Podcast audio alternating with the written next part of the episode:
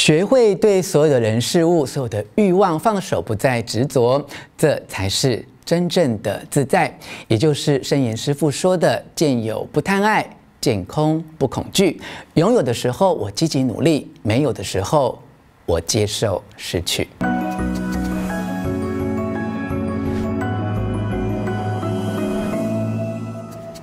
我是吴若泉，欢迎来到幸福书房。邀请还没有订阅的书友按下订阅的按钮，开启铃铛通知，免费订阅我的频道哦。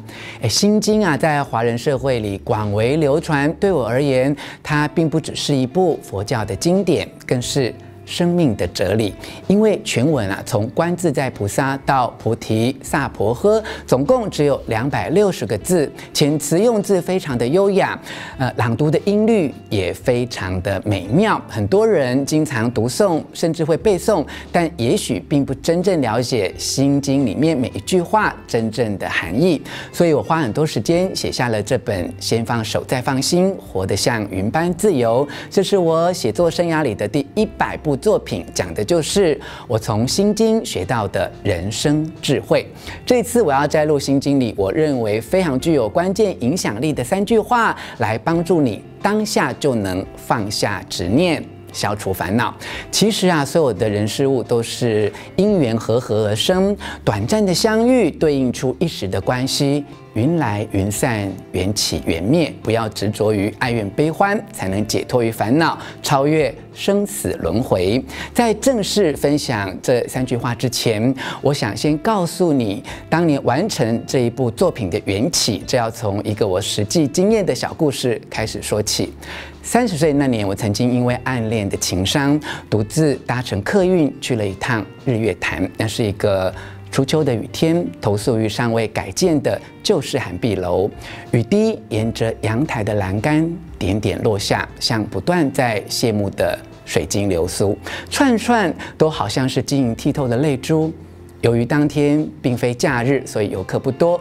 虽然我的心情是孤单而悲伤的，但我超爱那天的日月潭，极致的宁静让我漫步雨中，走向湖心的那一刻，觉得自己啊已经融入。山水之间与天地合一，记起自己又忘记自己，这一段暗恋的情伤，若有似无的虚幻，非常痛苦，却又明明清楚的知道那样的痛苦是不存在的啊！既然不曾拥有，怎能强说是失落呢？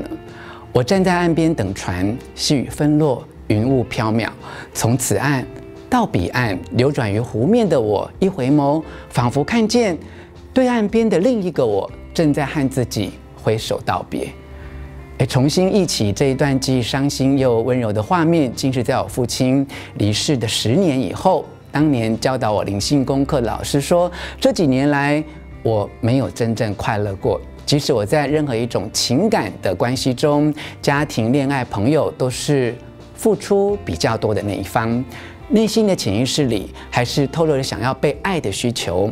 在努力爱别人的时候。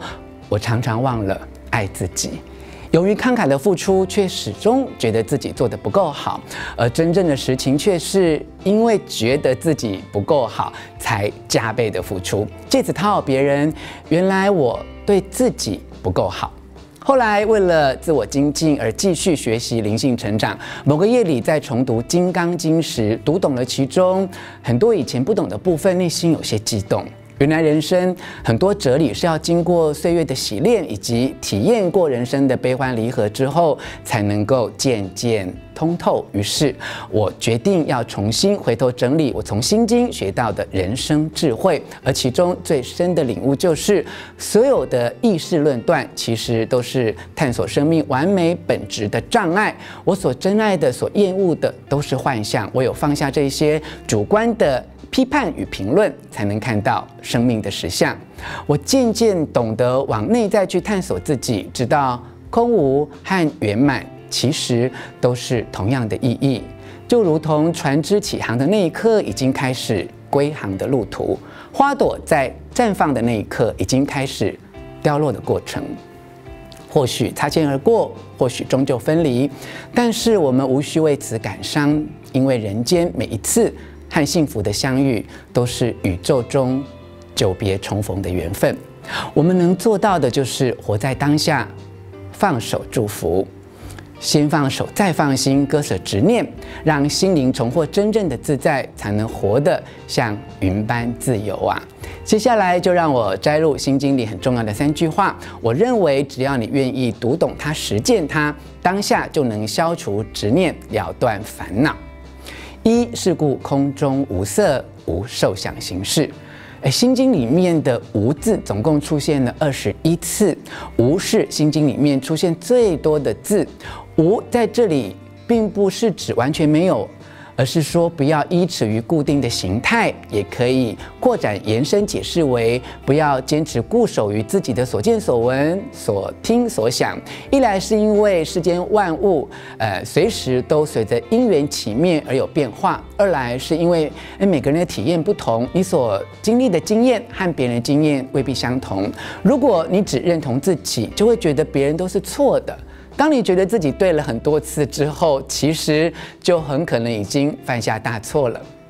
这里的色指的是形体外貌。受是生理的感受，想是心思的概念，行是信念产生的行为，事是对人事的判断。色、受、想、行、识五蕴，既是形成人的五个基本元素，却因为积累而成为不容易察觉也很难改的习气。因此，我们在遇到处事的障碍时，看不到自己的问题，反而很主观地认为都是别人的问题。所以，要学会放下对色、受、想、行、识的执念。也就是不要轻易的批评自己、论断别人，不要被感官所觉察到的结果扭曲你内在的自信。我们要学着把这些不该有的、不属于的都清除掉。所有的人事物都是因缘聚合而生，换个时空、不同组合，就会有不同的结果。好人坏人可能都是同一个人，要看你遇见他的时候，彼此是否有利益冲突。花开花落。并非不存在，而是幻化无常的发生。唯有放下对形式的执着，就会知道青春和衰老都很美丽，牵手和放手 都是幸福。接下来，让我为你解说有关放下我执的另一句话：二无苦集灭道。心经里的无苦集灭道，就是针对所谓的四圣谛，也就是苦集灭道进行清理。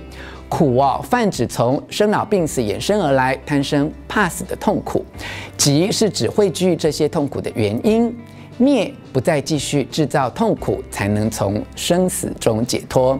道借由修行来切断苦集灭。人生在世啊，所有的痛苦与烦恼不可能全数消失殆尽。与其处心积虑去消灭它，不如学习与烦恼共处。只要让它停留一段或长或短的时间，我们终将知道它只是幻象，不会对我们有所影响或妨碍。这时候就跟没有痛苦与烦恼的状态完全一样了。以重大疾病为例啊，我母亲中风已经二十多年了，还有高血压、糖尿病等遗传慢性疾病。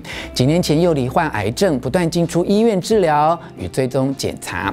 病患和家属，也就是我妈和我啦，都必须要学习接受现状，与疾病自在相处，才不会被它困住。这其实哦，也就是一种消除烦恼的方法。接下来分享《心经》里可以帮助我们消除执念的第三个句子。三无挂碍，故无有恐怖。这句经文的前一句是心无挂碍，一个人的心必须没有挂碍，才能真正自在。这就是我从这本书的副标题“活得像云般自由”的意义。